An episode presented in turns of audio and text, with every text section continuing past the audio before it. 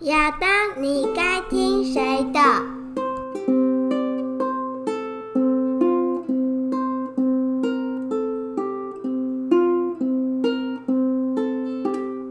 好，我是老狗。嗨，大家好，我是 Rose。露丝啊，下礼拜就要开学了，好开心哦！啊，对啊，非常的 开心。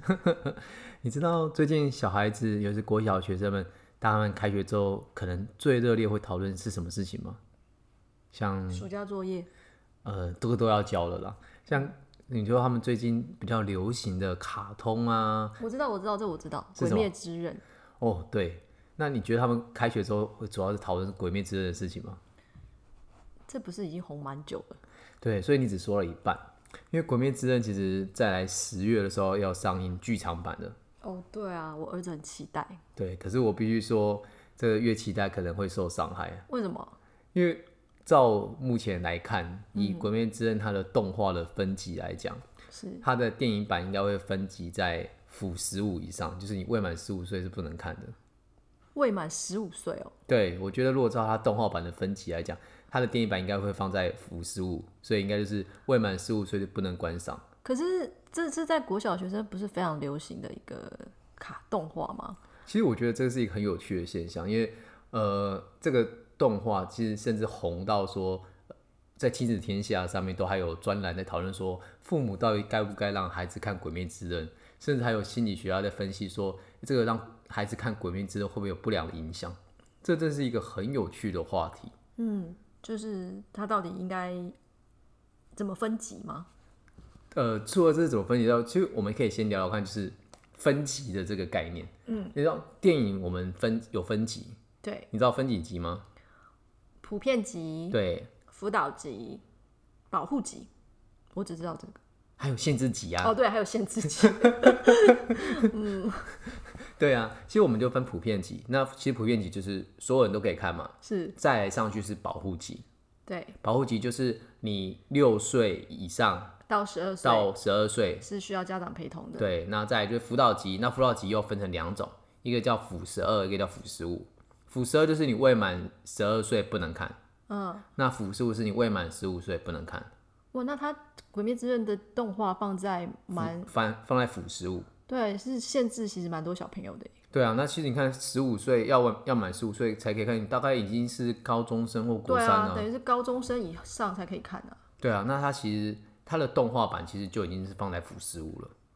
可是因为我相信有很多我们的听众或者是我们的朋友们，他的孩子其实国小阶段就可能已经看《鬼灭之刃》了，卡通啊，卡通啊，对啊，很红啊。很红啊。这个在日本，它的甚至红到是它的主题曲《红莲华》，嗯，这是所有的小朋友可以朗朗上口，然后所以听到就会跟着唱了。对啊，你知道他最近之前看到一个统计，嗯，就国小学生，他们日本的国小学生是毕业后未来最想做的工作第一名，你知道是什么吗？声优不是不是，是想做鬼杀队的队士，他们想要一起学去学水之呼吸啊，啊，好好好，嗯如果你没有看的话，你可能不太知道什么是水之呼吸，对什么叫但鬼杀队这样。不过就因为他电影分级的关系啊，我觉得大部分的家长可能已经可以先预期到，甚至跟孩子说，这个鬼《鬼灭之刃》电影版，国小学生应该是没有办法进去看的。嗯、那这个电影到底是怎么分级的啊、呃，其实根据电影法的规定，它有授权，就是我们要去审酌说剧情的内容，嗯哼，那会有一些审查的委员去讨论，应该说没有讨论，他们去自己去评选说这个适不适合给十五岁的孩子看，给十二岁的孩子看，甚至说这六岁到十二岁需要跟父母陪同看，他们会有自己的客观认定的标准。那那个标准是什么啊？我蛮好奇的耶。其实没人知道。我们从文字看得出来说，他就有什么打斗啊、打架啊，然后血腥啊、呃性别啊，或者是一些性暗示的，甚至奇幻的，点点点点等，嗯，它都有可能被评价。可是因为它其实最重要的就是在后面是适不适合几岁看，嗯，可是这个东西蛮主观的耶。其实你知道，这就出现很多争议的问题。像我不知道你有没有听过一部卡通叫做《妖怪手表》。有啊，其实妖怪手表看的收视群大概都是学龄前的孩子。是学龄吗？呃，小学没有在看吗？其实现在小学看妖怪手表应该比较少，应该都是可能就算看也是低年级的。哦，你看，其实幼儿园的其实看更多，他们更喜欢摇怪手表，它其实就嗯是、那个舞蹈还蛮红的，对。那妖怪手表有趣的是它的电影版，嗯，它在台湾播放的时候有被认定是普遍级的，嗯，但也有被认定是保护级的，就同一个系列，就同就是一样是妖怪手表。那你其实我们如果大家有兴趣看的话，其实文化部都可以查得到，它网站上查得到电影分级嗯跟它评定的理由。那我那时候就很好奇，就查了一下，为什么它会分被分到保护级？为什么？他例如说，呃，因为它有奇幻跟打斗的内容，然后会让孩子可能需要父母的陪伴跟引导，不然会受到不好的影响。那我心想，哇，那其实你有奇那范围幻，蛮广的。基本上所有的电影都会有这个要素啊。对啊，没有奇幻，小朋友怎么会有兴趣 呢？对，那只要不是人都是奇幻了、对啊，就动物会讲话，就是其实史努比也蛮奇幻的啊、其实皮卡丘也蛮奇幻的啊、就奇幻的东西太多了，而且这才是小吸引小朋友的要素吧。所以其实这个这种分级制度一直被人家批评是很流于评审委员的主观的想法。他对可能他自己的道德上面，他会觉得说，哎、这个不适合给小朋友看。嗯他们有一个客观的标准，对啊，所以这如果说你评定出来的时候，结果大部分的主要观众群都不能去看，那不是很奇怪的事情吗？对啊，所以其实呃，但是这个问题不是只有台湾有，嗯哼，其实，在很多国家在有电影分级的制度的时候，他们都有讨论过这个问题。嗯，像我们其实电影法分级，像我们现在是分五级嘛，对刚刚有讲过，有一种电影是不予分级的，不予分级是不予上架的意思吗？对，就是这个电影要上架之前，我们要先让它分级。嗯，但是有些电影进来之后，审查委员会就会说，哇，不行，这个电影我连分到限制级我都觉得不适合，所以他就不予分级，我就不给他分级，所以在台湾的观众就看不再没有办法在电影院看到这样的电影，哇，所以有一些是直接就是见光死。就把它封杀掉了。对啊，然后这样的电影可能在国外可能是艺术电影啊，可能是得奖的电影啊，可能它牵涉到会有很多性暗示的东西，尤其是台湾可能，呃，我不知道是审查委员关系，可能比较保守，所以只要牵涉到很多有关性暗示或性画面的，很容易就会被列到限制级，甚至之前有一个争议的争议的影片，就变成它被列到是不予分级的，所以连看都不能看。连看都不能看，对啊，那真的就是很有趣的一个话题啊。嗯，那他们有一个普遍的基准可以作为呃我们的参考啊，呃，就其真的只能凭的评审委员他们自己的想法、个人的意见。是啊，好像而且好像也没有什么复议的，我好像大概就是评审委员之间也不会有进行什么讨论，因为就我们得到的讯息是，评审委员就是可能被通知说，哎，你有没有空？那、有一个电影最近要审了，嗯，但你来之后发现这个电影内容，我可能是一个纪录片的相关人士，我来审的是一个商业片的，哦，那看完之后呢，你只能就你的想法说，我觉得它应该分普遍级，然后而且社会大众也没有办法去说啊，这个为什么要划分在那里，也没有办法抗议。因为我们只能看到很粗略的理由放在文化部的网站上面啊了、所以我们是没办法申请复议的。就或许业者可以，因为他们可能毕竟是对他们讲是一种行政处分。业者就是可能申申请上映的那个电影业者，嗯，可能片商啊，他或许是可以做申复的。嗯，那毕竟你那个划归的权限，划归在哪个分级，会影响到他们的收视的族群呢、啊对对，其实你知道最早台湾在民国八十几年的时候，呃，大概八十二年左右，台湾的电影分级只有分三级，嗯，就只有分普遍级、辅导级跟限制限制级。那那时候的普遍级呢，就是十二岁以，呃、应该说十二岁以下都可以看，都叫普遍级嘛。那辅导级就是十二岁以上的嗯才可以看才可以看的。那那个时候，在民国八十二年的时候，其实有一部片非常的红，叫《侏罗纪公园》。啊，那时候真的是很红的片对，当时就是因为这部片的关系，说我们才多了保护级的分类，啊，为什么呢？因为这部片太红了，那很多家长想要带小孩子去看，因为其实基本上十二岁你就已经是国中了，对啊，很多国小学生对于恐龙这部片，其实在当时的三之前的技术可以做到那种程度，其实是非常让大家趋之若鹜的，嗯，很想去看的，可是孩子没有办法进电影院。所以有很多家长在抗议，在反映说你能分级不能分这么粗糙，哦，所以后来在八十二年的时候，重新再再定定一个标准，叫保护级。嗯，然后就是十就是六岁以上就可以看，六岁以上到十二岁，你叫家长陪同就可以陪同看。所以其实分级的这种概念，其实会根据时代的进步，或者因为民众的需求，嗯，去做调整。对但是这还是很不客观的，对啊，听起来就觉得不太客观啊。不太客观啊。那所以你知道，我之前有看到一个新闻，是说德国的科学家有在研究说，可不可以通过数据的方式或科学的方式去做电影的分级。要怎么做呢？它很有趣，它其实是采集电影院通风口里面的空气的合成物的种类跟它的浓度，去判断说这部电影会造成对人体有什么样的影响吗？对，因为其实人体在紧张、在害怕的时候，在呃兴奋的时候，兴奋的时候，你可能会分泌出各种不同的物质，啊、然后会挥发在空气里面去。嗯哼会有气味，呃，或或与其说有气味，可能是有或有某些化学物物质嗯质会产生。那它就是收集一些化学物质的时候，来判断说它里面有一个合成物的名字，我有点忘记了。嗯，它一个合成物，它可以判断说，诶、诶人是在看这个电影的时候是感觉到害怕的，嗯，还是感觉到兴奋的，感觉到恐惧的。嗯、那透过这个浓度了之后，它可以判判别说这个电影应该分级在哪一类。哦，这蛮客观的，因为其实呃，人不太能够去控制自己到底会分泌出什么样的物质。其实我们必须回到电影分级的目的，嗯，就像我其实过去一直跟大家分享，我们在讨论一个制度的时候，应该回到它的目的，是再决定说我们的手段是不是适合的嘛。那电影分级的目的，就我来看，它其实是为了保护这些小孩子，嗯，保护这些少年，就是你在你心智还没有成熟的时候，你接触到这些东西，会不会对你产生不良的影响影？响。但当然，过于血腥啊，过于兴奋啊，过于这种让他害怕的东西，我们出生父母就知道，有时候小孩子看完某些东西，晚上会做做噩噩梦梦，，嗯，对那，其实就是一定是对心灵产生了一个不好的影响。嗯，对，那产生的阴影之类的，对，可是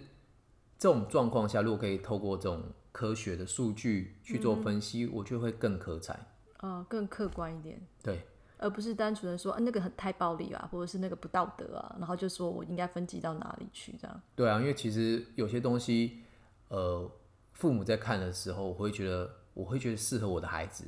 我了解我的孩子现在可以接受到什么样的东西，什么样的东西会让他觉得害怕，什么样的东西会让他感同身受。是我觉得没有一个专家会比父母更了解，自己的小孩，所以我觉得会是这样子的，就是如果如果有花很多时间在陪伴自己孩子的人的话，所以我会觉得，当然更好的方式是啊，父母先看过一次。或者是父母陪同着看，对啊，那父母先看过一次之后，他知道这个内容大概会出现怎样的情形，他可以先筛选判断说这个东西适不适合给我这个年纪的孩子看。那父母筛过一次之后，再陪孩子看，好处是，呃，出现某些画面的时候，你觉得可能会让他观念扭曲，或者他观念有所偏差的时候，嗯，你可以跟他说，哎及，时的给他导正。其实跟他导致说，其实他讲这句话背后的带有的想法，可能是他们的社会的价值观。嗯，对啊，像我对《鬼灭之刃》，它其实《鬼灭之刃》里面放了很多是，呃，我觉得他们对于社日本社会对于一些性别或是某些身份的一些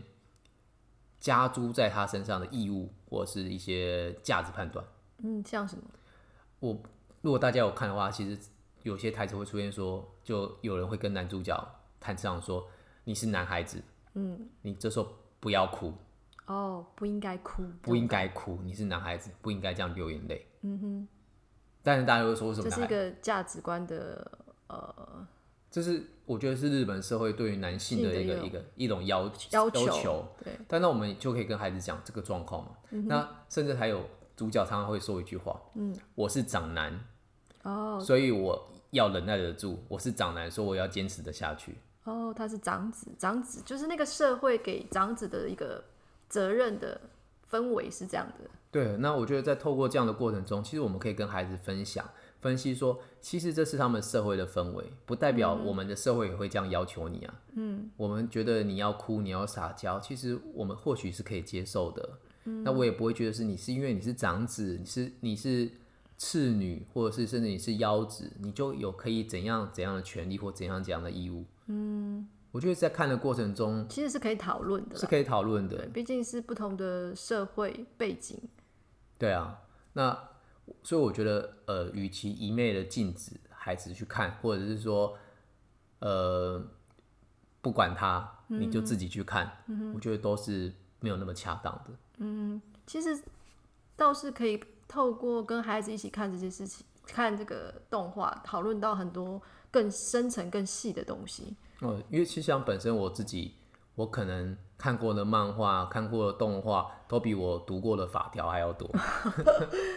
所以其实我会常常跟孩子透过漫画的方式，通过动画方式跟他分享很多我的想法。嗯，像我就常常像有那个 Netflix 嘛，嗯，我就会看到某些动画、漫画，我自己熟悉的，我有看过的，我就会带给他们看。嗯，像最近我就陪他们在看一个漫画叫，哎，动画叫《排球少年》。哦，排球少年，第一个我会让他们看，是因为它的主题是排球。那其实孩子，我的孩子对于排球这个议题是不熟悉的，所以啊对想透过这个种运动好像不是他们有接触到。嗯对，那我透过这个方式可以让他了解到这个运动。那它中间包括很多呃，他们热血啊，我觉得努力啊，这很希望我带给他的东西。那透过漫画一些冲击性的画面，然后嗯一些台词，令人振奋人心的东西，会慢慢给他这样的东西。其实我那天跟跟着就是你们一起看的时候，我才知道，哎、原来排球有不同的位置、哎，不然我之前只是看比赛，我不知道原来排球每个人的角色的位置有这么大的差别。所以其实我对排球这运动也不是非常的熟悉。对啊，那其实透过漫画，尤其是我觉得日本漫画，他们的他们在采，就是所谓的他们在收集资料的过程中，其实都会非常严谨。那甚至《排球少年》的作者，他过去就是国中跟高中的时候就是排球校队的，哦，所以他对于排球这个运动变成漫画过程中，他画的东西就非常符合现实的东西。嗯，对，那你很多、啊，我觉得有很多的漫画、很多动画，其实都适合跟孩子来做分享。嗯，就是不同的主题啊。对，我会觉得，嗯，我们不要排斥任何的文化的媒体，漫画是一种文化的媒介，嗯，电影也是，动画也是，当然大家最喜欢的说，呃，小说啊，文字上的创作也都是。是它，我觉得所谓的文化其实存在各种的载体上面。对，对，那我我们应该思想、价值观都建立在里头。对，那只是说，就像我觉得要有读书会一样，如果你可以透过读书会的方式去跟孩子讲说你观察到的东西，是比起让他们自己去阅览，我就会更有价值。因为我常常遇到有些家长就跟我说，他不让孩子看漫画的，他不让孩子看卡通的，我会觉得这样很可惜啊。嗯，有些东西其实适合拿去跟孩子讨论的，但你这样就丧失了一种媒介，对，而且其实重点是孩子也喜欢。他们喜欢啊呢、对